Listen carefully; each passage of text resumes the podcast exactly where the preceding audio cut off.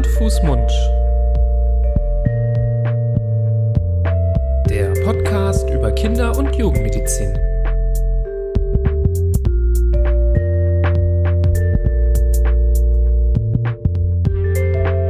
So, ihr Lieben, herzlich willkommen zu einer neuen Folge von Hand, Fuß, Mund, eurem Podcast über Kinder- und Jugendmedizin. Wir heißen euch herzlich willkommen ähm, an euren Ohren, wie immer, wir beide, Nibras Nami und Florian Barbour. Lieber Florian, schön, dass du da bist. Hallo, Nibras. Wir äh, freuen uns, euch wieder begrüßen zu können zu einer neuen Episode dieses Podcastes. Ähm, mittlerweile Folge Nummer 131. Ähm, oh, wow. Ja, genau. In, in, diesem schönen Podcast, falls ihr, falls ihr das erste Mal dabei seid, auch noch mal eine Vorstellung unsererseits. Ähm, wir sind Fachärzte für Kinder- und Jugendmedizin und sprechen in diesem Podcast immer über wichtige Themen aus der Kinderheilkunde, Klassiker, Symptome, Erkrankungen, manchmal aber auch über sehr aktuelle Themen, die vielleicht auch gerade ähm, viele Eltern oder auch uns als Kinderärzte und Ärztinnen beschäftigen. Und so ist die Folge heute eine etwas aktuellere. Sie kommt auch auf ähm, Wunsch einiger Anfragen, die wir erhalten haben über Social Media oder per E-Mail. Ähm, und wie ihr schon beim Anklicken des Folgentitels gemerkt habt, soll es um die Polio oder auch ausformuliert Poliomyelitis gehen, eine Erkrankung, die ja zum Glück eigentlich keine große Rolle mehr spielt für uns im klinischen Alltag, außer wenn es um Thema Impfung geht. Ähm, aber es gibt vermehrt Sorgen ähm, unter Eltern, die immer wieder lesen und das war jetzt auch nicht, äh, da musste man nicht lange suchen, sondern es war wirklich hoch in den Medien, bei der Tagesschau, bei anderen Webseiten eigentlich überall ähm, immer wieder zu sehen, dass in den letzten Tagen und Wochen von vermehrten Poliomyelitis-Fällen zu ähm, berichten war. Ähm, und das auch nicht aus irgendwelchen ärmeren Ländern mit schlechten hygienischen Standards oder ähm, großen Impfproblemen, sondern tatsächlich aus ja, Weltmetropolen wie London, ähm, New York und ähm, Jerusalem, also wirklich ähm, Städte in modernen medizinischen Infrastrukturen, wo auf einmal, und das war das erste, woran das ähm, wieder aufgefallen ist, bis ähm, auch die ein oder anderen Fälle aufgetreten sind, ähm, die Polioviren in Abwässern nachweisbar waren. Und immer wenn das möglich ist, dass Polio im Abwasser nachweisbar ist, bedeutet es, dass irgendwelche Menschen mit dem Virus infiziert sind und über den Stuhl das Virus wieder ausscheiden. Und ähm, das war besorgniserregend. In, ich glaube, im Juli war das, gab es in den USA auch einen Fall eines schwer erkrankten jungen Mannes, ähm, Anfang der Anfang 20 Jahre, der schwer an Polio erkrankt ist. Und auf einmal kommt diese Schreckenskrankheit, die eigentlich schon ja äh, fast vergessen war, nicht ganz ausgerottet, das muss man sagen, also richtig deklariert als ausgerottete Erkrankung war die Polio nicht. Es gab aber eher so in Krisengebieten immer wieder Fälle, also zum Beispiel in ähm, ja, in Afghanistan oder in Teilen Afrikas, wo die medizinische Versorgung sehr schlecht ist, aber halt eben nicht ähm, in unseren ähm, moderneren, entwickelteren äh, Breitengraden. Und deswegen ist das tatsächlich eine etwas besorgniserregende ähm, Entwicklung, über die wir hier nochmal sprechen wollten und dabei das Thema Poliomyelitis nochmal aufgreifen wollten.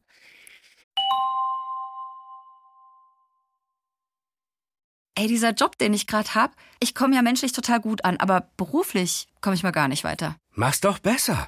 Mit einem Job bei SOS Kinderdorf machst du nicht nur einen Job, sondern du kannst wirklich etwas bewirken. Du kannst dich weiterbilden und kommst beruflich voran. Bewirb dich jetzt auf einen von vielen Jobs. SOS Kinderdorf. Mach's doch besser.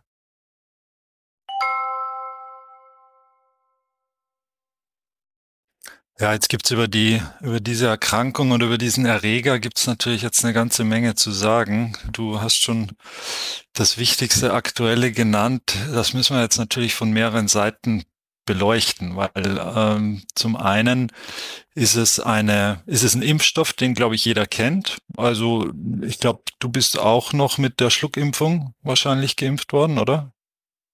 Als du klein warst, kannst du dich erinnern? Nö. Das war bis 1998, insofern. Ach so, ja, dann bestimmt. Müsstest du bestimmt. wahrscheinlich auch noch dazu. Ich kann mich noch erinnern, dass ich in der Grundschule da aufmarschiert bin mit meinen äh, Klassenkameradinnen und Kameraden und wir da auf dem Würfelzucker dann die Impfung bekommen haben. Es war eben eine Schluckimpfung, ähm, die wirklich halt auch dafür verantwortlich ist, dass wirklich flächendeckend und unglaublich viele Kinder gegen dieses Virus äh, geimpft werden konnten. Und aber das hat auch seine Schattenseiten, wie wir heute natürlich auch, auch besprechen werden. Das Problem, ich fange jetzt mal einmal mit dem Problem an, mit dem Abwasser, das vielleicht jetzt einige abschreckt oder erschreckt, äh, wie das jetzt kommt, dass hier in Weltmetropolen dieses gefährliche Virus, wie wir es äh, ja deklarieren, im Abwasser nachgewiesen werden kann. Es ist, es handelt sich um ein Virus, das über den Stuhl ausgeschieden wird, in den allermeisten oder übertragen wird, in den allermeisten Fällen. Ganz selten kann es auch über, über den Mund oder über die Nase, über die äh, sogenannte Tröpfcheninfektion weitergegeben werden, dieses Virus. Aber in den allermeisten Fällen wird es eben über den Stuhl ausgeschieden. Und deswegen kann es dann auch äh, ins Abwasser kommen, wo es, wo es nachgewiesen werden kann. Und das Problem ist, dass auch geimpfte Personen, die zwar nicht an dieser Poliomyelitis erkranken, ähm, weil sie geimpft sind, die können aber trotzdem das Virus ausscheiden und in sich tragen. Aber sie werden halt nicht krank. Das kennen wir auch von, von Corona so ein bisschen, da sind auch viele geimpft und es hat aber, es hat nicht zur Folge, dass man die Erkrankung nicht weitergeben kann, sondern es hat eigentlich nur zur Folge, dass man nicht so schwer oder nicht erkrankt. Und ähnlich ist es bei den, bei den Polioviren die trotzdem auch äh, wochenlang im Stuhl ausgeschieden werden können, bis zu sechs Wochen ähm, und deswegen auch weitergegeben werden können. Und da beginnt sozusagen das Problem. Es ist wieder im Umlauf und dann wird's heutzutage einfach wieder kritisch und gefährlich. Ja, es äh, ist bestimmt auch bekannt und haben auch viele von euch schon mal gehört, dass Viren es ja auch schaffen können, sich da doch weiterzuentwickeln und gewisse ähm, Hindernisse zu überwinden und wieder ansteckender zu werden. Und so geht man eben davon aus, dass vor allem über diese damaligen Schluckimpfungen ähm, dann die Viren irgendwo bestanden äh, geblieben sind und ja, über die Jahre dann doch jetzt nochmal ein ähm, Trick sich angeeignet haben, um ähm, ja wieder stärker krankmachend zu sein. Also ähm, die Schluckimpfung war natürlich nicht mit ähm, ja total normalen Viren, die ganz krank machen würden, sondern es waren abgeschwächte Viren, die in ihrer Funktion nicht 100% dem äh, normalen entsprachen. Und irgendwie haben sie anscheinend eine Methode gefunden, dann doch wieder zurückzufinden zu alter Stärke dieser abgeschwächten Impfviren.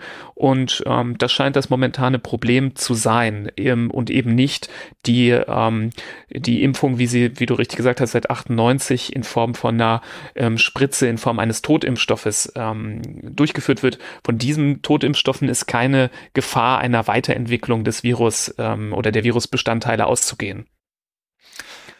Und das, das, die gute Seite aber von dieser Schluckimpfung ist natürlich, dass sie viel besser auch in Länder getragen werden kann, wo vielleicht nicht die äh, Vorrichtungen und die Vorkehrungen so sind wie jetzt in Mitteleuropa, wo man Impfstoffe gekühlt und äh, weiß Gott wie gelagert äh, lagern muss, sondern das kann einfach viel besser verbreitet werden, braucht keine Kühlung etc. Das ist der, der Vorteil von dem Ganzen. Das hat man sich eben auch vor 20, 30 Jahren zunutze gemacht und ist aber dann auf diese Totimpfung umgestiegen, die deutlich besser verträglich ist, beziehungsweise einfach weniger von diesen Impfpolio macht. Das, da gab es einige hundert Fälle in den, in den letzten zehn Jahren. Das ist schon auch ähm, nicht nicht wegzureden. Und das, das muss man schon auch beachten, auch wenn es darum geht, na, wie kann man jetzt diese Situation, die wir jetzt gerade schildern, der wir uns jetzt gerade nähern, wie kann man der wieder beikommen? Also es ist nicht einfach so, dass man jetzt sagen kann, okay, wir drehen jetzt das Rad der Zeit zurück und wir fangen wieder ähm, damit an, alle Länder und alle Kinder dieser Welt mit Schluckimpfung äh, zu versehen, sondern das muss, muss jetzt schon mit den Totimpfstoffen gemacht werden, die logistisch natürlich eine viel größere Herausforderung sind. Ja. Aber ich glaube, wir müssen auch noch mal ein bisschen grundsätzlicher über diese Erkrankung ja. und über dieses Virus einfach sprechen. Ja, absolut. Nee, also ich wollte nur ergänzen, ich wollte natürlich nicht die Schluckimpfung äh, irgendwie schlecht machen. Die hat ihren Riesennutzen gehabt und ähm, dazu äh, sage ich gleich vielleicht auch noch mal mehr, ähm, wie nämlich so die Daten waren, als das äh, in den 60er Jahren in Deutschland eingeführt wurde. Ähm, also die Impfung ist natürlich aller Ehren wert, aber aufgrund der Art und Weise, wie, wie sie durchgeführt wurde, hat sich eben einfach jetzt äh, dieses Schlupfloch entwickelt und damit müssen wir jetzt gucken, wie wir umgehen. Aber du hast recht, lass uns lieber erstmal nochmal über die Erkrankung selber reden, die Poliomyelitis, die viele vielleicht auch vor allem die älteren Semester noch als Kinderlähmung ähm, kennen. Es ist, ähm, der Name ist tatsächlich auch Programm. Das Ganze wird eben ausgelöst durch dieses Virus, das Poliovirus. Die Infektion findet am ehesten über ähm, infizierten Stuhl statt. Also der Hauptentzündungsort äh, nach der Ansteckung in den ersten Tagen ist eben in der Regel der Magen-Darm-Trakt, wo sich diese Viren stark vermehren. Und ähm, in einer gewissen Zahl, das ist zum Glück weniger als äh, weniger als zehn Prozent der Fälle, ähm, kann diese Erkrankung auch einen schwereren Verlauf haben. In so um die 90 Prozent der Fälle ähm, ist sie sogar asymptomatisch ähm, oder macht ja, sagen wir mal, nur leichte Symptome wie eine Magen-Darm-Infektion mit Fieber, Durchfall, Erbrechen, Übelkeit. Ähm, also, was man klar sagen muss, nicht jeder Polio-Ansteckungsfall führt eben zur Kinderlähmung. Das ist also eigentlich eher ein Begriff für ähm, die etwas selteneren äh, Komplikationsfälle. Aber trotzdem, ähm, wir werden gleich sehen, so selten ist das eben leider nicht mit den Komplikationen. Ähm, und wenn eben dann diese ähm, Infektion sich im Magen-Darm-Trakt ordentlich ausgebreitet hat, dann kann es halt mal selten dazu kommen, dass die Viren auch ins Blut übertreten und an andere Stellen des Körpers ähm, verstreut werden. Ja, und dann, wenn es eben nicht asymptomatisch verläuft, wie du gerade geschildert hast, sondern mm, es ein, von einer von dieser zehn Prozent äh, erwischt hat, ähm, wo man eben Symptome hat, dann kann man auch nochmal oder muss man auch nochmal unterscheiden, ob es jetzt eine Poliomyelitis ist mit Beteiligung des zentralen Nervensystems oder ohne zentralen, zentrales Nervensystem. Und dann wird es eben ganz, ganz kritisch und ganz gefährlich. Und es ist zwar nur, sind zwar nur ein bis zwei Prozent aller Poliomyelitis-Fälle, die wirklich dann die echte Kinderlähmung, wie man, wie, es auch definiert ist, ausmachen. Aber bei den Zahlen, die wir, die man sich da vor Augen halten muss, ist das wirklich eine ganze Menge an potenziellen schwerkranken, gelähmten Kindern, die auch, und das ist auch ein ganz wichtiger Aspekt dieser Erkrankung, die man nicht mehr heilen kann. Also es gibt keine Heilung, wenn man mal einen schweren Verlauf hat. Es gibt kein, kein Medikament dagegen oder sonstiges. Man kann nur symptomatisch tätig werden und schauen, dass man die, die Symptome lindert und die in den Griff bekommt oder, oder einfach ähm, da ab, abfängt, aber man kann die Kinder nicht heilen und in manchen Fällen bildet sich diese Lähmung, die vor allem die unteren Extremitäten, also die Beine betrifft, über Jahre hinweg äh, dann zurück und wird weniger, aber in, in einigen Fällen eben auch nicht. Und es, das Ganz gefährlich wird es natürlich, wenn nicht nur die unteren Extremitäten betroffen sind, sondern auch, und das ist ja unser fast unser wichtigster Muskel, die Atemmuskulatur. Und äh, dann kann es auch zu tödlichen Verläufen kommen. Man kann einfach mit dem Zwerchfell, das unser größter und wichtigster Atemmuskel ist, nicht mehr atmen. Und dann braucht man, ja, früher gab es diese eiserne Lunge, wo ähm, dann die, die Atemunterstützung daraus äh, zu, zu erlangen war. Heutzutage wäre einfach eine, äh, ein Beatmungsgerät notwendig und das sind natürlich Folgen, die nicht mit einem qualitativ hochwertigen Leben zu vereinen sind. Insofern ist das, ist das und bleibt das eine ganz unangenehme, ganz schlimme Erkrankung, die aber ja mit einer einfachen Impfung äh, so gut wie ausgerottet war oder man ausrotten hätte können. Mhm. Ja, ich weiß gerade nicht, äh, vielleicht habe ich es überhört, ähm, ob du was dazu gesagt hast, wie viele dieser Fälle eben so schwer verlaufen. Ähm, ja, ich habe also ein bis zwei oder unter ein Prozent sind es im Endeffekt, die genau. wirklich, die wirklich dann die Lähmung davontragen. Ja, es gibt noch so eine Zwischenstufe, ähm, die auch mal sein kann, dass eben das ZNS so teilweise beteiligt ist, dass dann so eine Art ähm, äh, Hirnhautentzündung entsteht und so eine Schwächung ähm, im Bereich des Nackens der Muskeln, ohne dass weitere Lähmungen dazukommen. Ähm, das kann auch noch so als äh, Zwischenstufe passieren, ist ein bisschen häufiger als die ganz schwere Form. So zwei bis vier Prozent haben das, aber richtig, ähm, es sind nur so ungefähr ein Prozent. Das klingt natürlich jetzt sehr wenig, aber da es sich dabei bei grundsätzlich ähm, um einer sehr ansteckenden Erkrankung handelt, ähm, ähm, da gab es eben, wenn es, wenn es jetzt völlig unkontrolliert und ohne Impfung abgelaufen wäre, äh, betrifft das eben Tausende, sage ich jetzt gleich auch nochmal was zu. Auch super, dass du die eiserne Lunge genannt hast, ist ein, äh, das quasi historisch erste Beatmungsgerät, was es mal gab wo der ganze Körper in so ein eisernes Gerät eingespannt wurde ähm, und so am Hals luftdicht abgeriegelt war, damit durch einen Unterdruck in diesem Gerät dann künstlich die Lunge aufgedehnt werden kann, für die nämlich die Atemmuskulatur gar keine Kraft mehr hat bei der Polio. Und so konnten früher, ja, manche Kinder gerettet werden, aber ähm, es gab gar nicht so viele eiserne Lungen, wie man überhaupt hätte brauchen äh, müssen für die ganzen Erkrankten. Ähm, und da kann ich auch nochmal Werbung machen. Ich fand es äh, nur Fun Fact am Rande ähm, habe ich damals gesehen, ähm, dass äh, es, es gibt so eine Serie, die heißt Charité, vielleicht kennt die, kennen die ein oder anderen, die, ähm, wo es drei, glaube ich, drei Staffeln gibt über ähm, verschiedene äh, Zeitepochen an der Berliner Charité, die Uniklinik dort. Und in der Staffel 3, da geht es nämlich auch um äh, Polio bei Kindern. Das fand, fand ich sehr interessant. Da wurde die eiserne Lunge auch nochmal eindrücklich gezeigt. Nur mal so ein Fun Fact, ähm, kann ich sehr empfehlen. Was man aber auch noch sagen muss, das müssen wir unbedingt erwähnen, ist, das Postpoliomyelitis-Syndrom, PPS abgekürzt, ähm, weil das ist, selbst wenn man einen asymptomatischen Verlauf hatte oder einen harmlosen Verlauf mit ähm, eben dieser Gastroenteritis, bei bis zu 50 Prozent aller Infizierten ähm, wiederzufinden. Und das Tückische ist, das Ganze entwickelt sich ganz, ganz langsam und schleichend und man hat bis heute nicht ganz verstanden, wie es überhaupt dazu kommt. Ähm, denn nämlich so 10, 20, 30 Jahre sogar nach der Infektion kann dieses PPS, das Postpoliomyelitis-Syndrom, auftreten, wo dann ganz langsam schleichend dann doch die Muskeln schwächer werden, die Muskeln schwinden, die Muskeln schnell ermüdbar sind und Schmerzen bereiten. Ähm, und das finde ich heftig. Ähm, bei 50 Prozent aller Erkrankten, selbst die, die keine Symptome hatten bei der Erstinfektion. Das zeigt, dass das natürlich auch ein äh, falscher Frieden ist, den man mit der Erkrankung hat. Ähm, wenn man dann sagt, ah ja, 90 Prozent sind asymptomatisch, so richtig stimmt das ja nicht. Die Probleme kommen dann halt nur viel, viel später und nicht, sind nicht so hoch akut, wie sie bei den schweren Verläufen äh, sind. Aber es muss man unbedingt im Hinterkopf behalten, dass dann doch eigentlich 50 Prozent aller Leute, die sich mit dem Virus infizieren, ähm, früher oder später einen blöden Verlauf haben.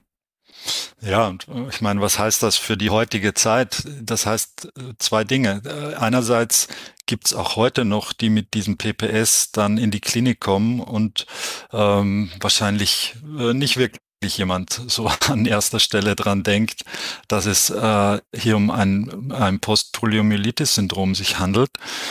Aber es natürlich gut sein kann, wenn vor 20, 30 Jahren da jemand vielleicht sogar eine asymptomatische Infektion hatte. Und das andere mm, ist auch das Risiko für einen selbst, wenn man jetzt äh, merkt, die Fälle gehen wieder um und das zieht sich wieder durch die, durch die Länder und durch die Städte, Natürlich kann man auch, wenn man das Glück hat, da jetzt äh, nicht ähm, an einer Poliomyelitis, also einer Kinderlähmung, äh, dann zu erkranken oder zumindest nicht symptomatisch, kann es trotzdem sein, dass man in 10, 20 oder 30 Jahren äh, dieses PPS dann bekommt. Also es ist äh, alles, finde ich, relativ bedrohlich. Und ähm, jetzt, wenn man immer, wenn man in der Zeitung liest, einzelne Fälle und so, dann, ich glaube, dann gibt es eine ganze Menge von Menschen, die sagen, ja komm, ey, einer, ein so ein Typ in Amerika oder einer in London oder einer in Israel, was, was soll uns das jetzt für Probleme bereiten? Das Problem ist halt heutzutage leider wieder die Impffaulheit, die uns da wirklich ähm, wahrscheinlich aufs Dach fällt, wenn jetzt mehr und mehr Eltern sich sagen, ah, okay, ich bespreche jetzt mit meinem mein Kinderarzt, der ist gar nicht so, ähm, sieht das gar nicht so eng mit den Impfungen. Das gibt's ja leider, solche Kollegen, die da und Kolleginnen, die da sehr ein lockeres Auge drauf haben. Und dann kommen die Eltern noch dazu und sagen, ja, pff, also Polio gibt's ja gar nicht mehr. Wozu soll ich mein Kind den Polio impfen lassen? Und wenn das dann auf äh, offene Ohren trifft und man sich denkt, ja, die Erkrankung gibt's wirklich seit 20 Jahren nicht mehr, wird nicht mehr geimpft jetzt bei dem Kind. Und dann kommt es aber tatsächlich wieder jetzt zu einem Aufflammen dieser, dieser Fälle, dann kann es einfach sein, dass man plötzlich wieder von einer Erkrankung betroffen wird und sein Kind höchst gefährdet, nämlich genau diese Komplikationen, über die wir jetzt gerade sprechen, äh, ihm das zuzumuten und vielleicht äh, da sogar Lähmungen und sonst oder noch Schlimmeres in Kauf zu nehmen, einfach durch eine ja, durch wieder eine Impffaulheit, die die Gesellschaft wirklich wieder in große Probleme bringt. Und die Zahlen, die du, von denen du jetzt schon gesprochen hast, haben wir wahrscheinlich die gleichen, äh, die, wo wir das jetzt runterrechnen, aber das muss man sich mal auf den, auf der Zunge zergehen lassen. Ich hau mal raus, deine, deine Numbers hier. Ja, kleine Geschichtsstunde äh, mag ich ja immer gerne zwischendurch. Ähm, so richtig ein Problem war Polio in Deutschland, vor allem so nach dem Zweiten Weltkrieg, vor allem in den 50er Jahren. Ähm, das muss man sich wirklich mal reintun. Da gab es dann ähm, Zehntausende Fälle pro Jahr in Deutschland und davon ähm, zur, äh, zum, zur Peak-Saison, das war glaube ich so Anfang der 50er, um die 10.000 Todesfälle allein in Deutschland durch Polio. Vor allem Kinder und Jugendliche waren betroffen, was für Deutschland, was so aus dem Krieg gerade kam, besonders schwierig war. Und ähm, zum Glück hat sich eben diese Schluckimpfung entwickelt, die 1960 ähm, äh, ähm, erstmalig in der DDR und dann 1962 erstmals in der Bundesrepublik eingeführt wurde. Und damit konnten die Zahlen rapide gesenkt werden. Also man konnte ähm, das in Zahlen jetzt ausgedrückt äh, sehr gut sehen. Im 60, 61 gab es noch so vier bis 5.000 Fälle pro Jahr ähm, in der Bundesrepublik und nachdem sie es eingeführt haben, 1964, 65 waren das nur noch 40 bis 50 Fälle. Also mit der Impfung konnte die Rate an Polio wirklich um 99 Prozent gesenkt werden. Das sind ja Zahlen, äh, von denen man äh, nur träumen kann. Und ähm, heutzutage, wenn man irgendeine Maßnahme neu einführt, meine ich, und der letzte Todesfall durch Polio in Deutschland, der geht auf die 80, geht zurück in die 80er Jahre. Also hat es hier schon seit guten 40 Jahren zum Glück ähm, keinen Fall gegeben. Aber du hast es richtig gesagt, die Impffaulheit oder ähm, das nicht konsequent Durchziehen eines Impfschemas, das ist eben das Problem. Und was du eben richtig gesagt hast, ja, ach, da ist drüben irgendwo in den USA einer erkrankt. Das erinnert mich wieder dann so stark an äh, die Coronavirus-Pandemie, wie sie anfing, wo man dachte, ach ja, irgendwo in China haben sie jetzt eine Stadt abgeriegelt. Ähm, das werden die bestimmt schon noch eindämmen. Und ein halbes Jahr später oder drei, vier Monate später saßen wir da alle ähm, eingesperrt und äh, hatten quasi Ausgehverbot äh, bis auf äh, die lebenswichtigen Dinge, die man erledigen musste. Also das geht, geht manchmal doch schneller, als man denkt. Und nochmal, um auf diese ähm, Impfprobleme zurückzukommen, ich glaube, Hauptproblem ist tatsächlich, zu einem, dass man ähm, die Impfserie nicht vollständig abschließt. Also ähm, jetzt gehört ja die Polio-Impfung zu der normalen Sechsfachimpfung, die in der Regel so mit zwei, vier und elf Monaten gegeben wird. Und man weiß das aus so seriellen Impfungen, wo man zwei oder drei hintereinander braucht, dass dann ähm, die dritte zum Beispiel ähm, ein gewisser Prozentsatz weniger noch erhält als die ersten beiden zum Beispiel. Also dass so ein bisschen dann die Stringenz ähm, zum Ende hin flöten geht.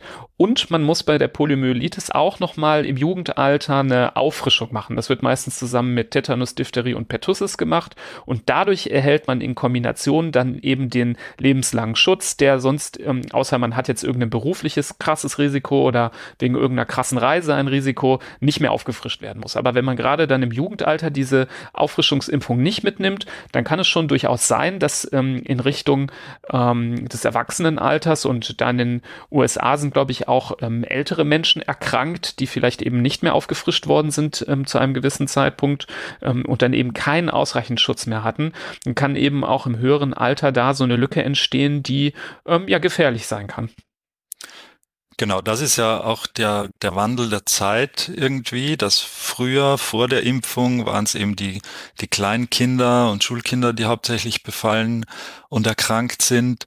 Ähm, dann, als die Kinder alle geimpft waren, hat es eher dann die Erwachsenen erwischt, so in den letzten Jahren, waren eher dann irgendwelche, ja, wie du sagst, schon älteren Personen, die halt einfach keinen Schutz mehr hatten.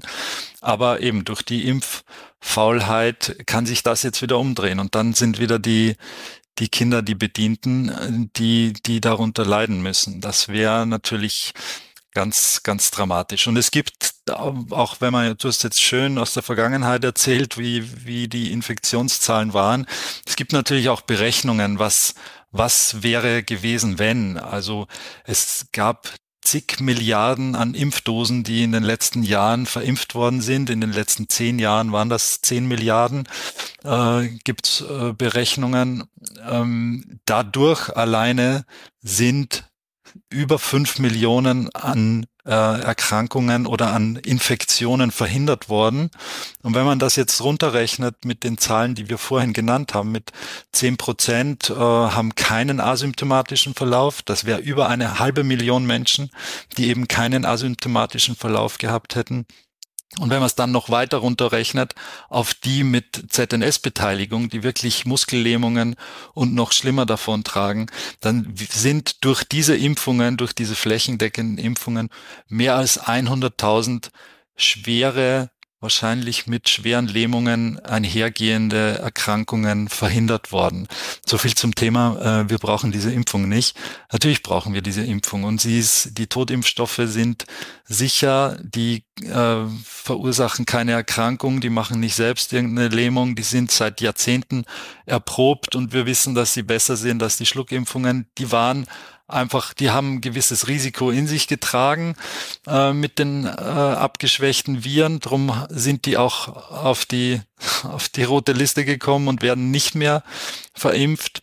Da natürlich lernt die Medizin dazu und die Wissenschaft und ja, aber äh, wenn man sich anguckt, was alles verhindert worden ist dadurch, dann ist das meiner Meinung nach schon ein Grund, da Vertrauen zu haben und zu sagen, gut, äh, wir, das wird schon Sinn haben, warum sich hier die, die Experten dafür aussprechen, dass diese Erkrankung, dass gegen diese Erkrankung geimpft wird. Genauso wie die alle, alle anderen Erkrankungen, wo die STIKO und auch weltweit die Empfehlungen so sind, dass man sie in den Impfkalender mit reinnimmt. Ja, genau. Wäre ich Vielleicht wieder emotional. Ja, das ist auch völlig okay, weil ähm, beruhigende Worte trotzdem auch zum Abschluss. Also natürlich glauben wir nicht, dass es möglich ist, dass wir wieder in die 50er Jahre zurückversetzt werden, wo Zehntausende schwierige Fälle ähm, in Deutschland ähm, mit tausenden Todesfällen erreicht werden. Aber wir haben auch einfach keinen Bock auf nur einen Fall äh, in Deutschland. Ähm, und ähm, wie gesagt, es kann sich dann daraus äh, dann doch auch so eine gewisse Kaskade entwickeln, ähm, dass dann doch viele ähm, betroffen sind. Nicht so viele wie früher, aber schon vielleicht relevante Mengen. Wir kennen das auch von anderen Erkrankungen. Auch Masern gehören ja zum Beispiel zu den Erkrankungen, die eigentlich fast schon tot geglaubt waren. Und dann überrollte uns 2015 europaweit so eine Masernwelle, wo wir mit Deutsch, in Deutschland mit am schlechtesten dran abgeschnitten haben. Ähm, also sowas kennen wir und deswegen wollen wir das ähm, vorbeugen. Und ähm, was sind eben diese Take-Home-Messages heute aus dieser Episode? Ganz, ganz wichtig. Achtet bitte darauf, dass der ähm, Impfschutz ausreichend vorhanden ist bei euren Kindern. Das heißt, dass auch dann die dritte der Sechsfachimpfungen zeitgerecht durchgeführt wird und dass auch nicht äh, irgendwie bei der Auffrischungsimpfung im Jugendalter dann ähm, die Polio weggelassen wird. Das macht überhaupt keinen Sinn. Nur so kann man auch einen lebenslangen Schutz aufbauen. Und das Gleiche ist auch wichtig, wenn man jetzt zum Beispiel mal an Babys denkt, ähm, was ist denn bis, bis die zwei Monate alt werden, bis die ihre erste Impfdosis bekommen haben, ähm, also im ersten Lebensjahr, wie, wie sind sie dann geschützt? Das funktioniert natürlich nur, wenn auch seitens der Mutter ein vernünftiger Schutz gegen Polio auch vorhanden ist.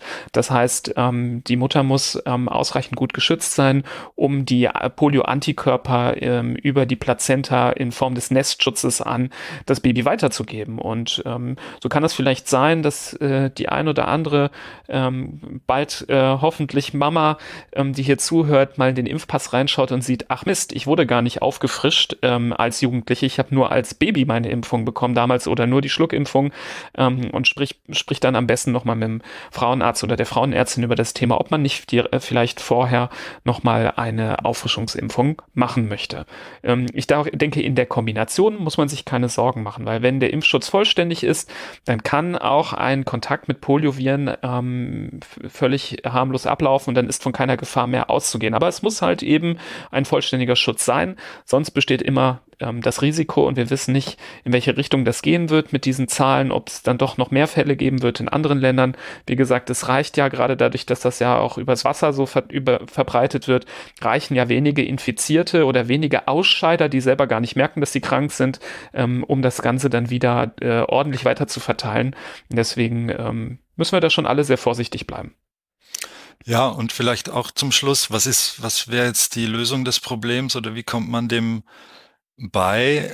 Das ist natürlich die Ausrottung dieses Wildtyps, ähm, dass es irgendwann wieder heißt, flächendeckend, es gibt keine Polioviren mehr, aber dann inklusive Ländern wie Pakistan oder Afghanistan, wo es, wo es das ja jetzt noch gab. Ähm, weil wenn das erreicht würde, dann kann man sagen, okay, dann brauchen wir keine Impfung mehr. Wenn es wirklich über Jahrzehnte oder Jahre oder ein Jahrzehnt keine, äh, keine Fälle mehr gibt und keine äh, Polioviren mehr nachweisbar sind, dann kann, man, dann kann man sich wirklich die Impfung mal sparen. Aber das ist im Moment ganz und gar nicht so. Ganz im Gegenteil. Jetzt muss erst recht wieder da hingegangen werden und muss man erst recht wieder sagen, jeder, der dieser Impfung kritisch gegenübersteht, du bist einfach in der falschen Zeit. Äh, du bist entweder viel zu spät oder, oder viel zu früh. Aber jetzt gerade ist nicht die Zeit zu sagen, äh, ich lasse mein Kind nicht Polio. Ja, das sind gute Schlussworte, glaube ich, die man gut mitnehmen kann. Ähm, wie gesagt, auch bei Zweifeln nochmal ruhig mit der Kinderärztin, mit dem Kinderarzt drüber sprechen über das Thema. Die sind auch im Bilde und können das, glaube ich, Ganze nochmal äh, ordentlich aufdröseln. Also nehmt euch die Impfpässe zur Hand, sowohl die eigenen als auch diejenigen, äh, die eurer Kinder. Schaut nochmal drüber ähm, und schaut, ob da alles drin ist, was da reingehört. Und wie gesagt, beim Zweifel nochmal nachfragen. Ja, ansonsten ähm, hoffen wir, hat euch diese Folge so ein bisschen beruhigt auch zu dem Thema oder eben auch die Aufmerksamkeit auf vielleicht eine Lücke gerichtet, die ähm, ihr jetzt rechtzeitig noch füllen könnt. So oder so würden wir uns sehr freuen, wenn ihr die Folge auch bitte teilt und weiterleitet an andere Eltern ähm, oder andere, die mit dem Thema zu tun haben. Das würde uns sehr freuen.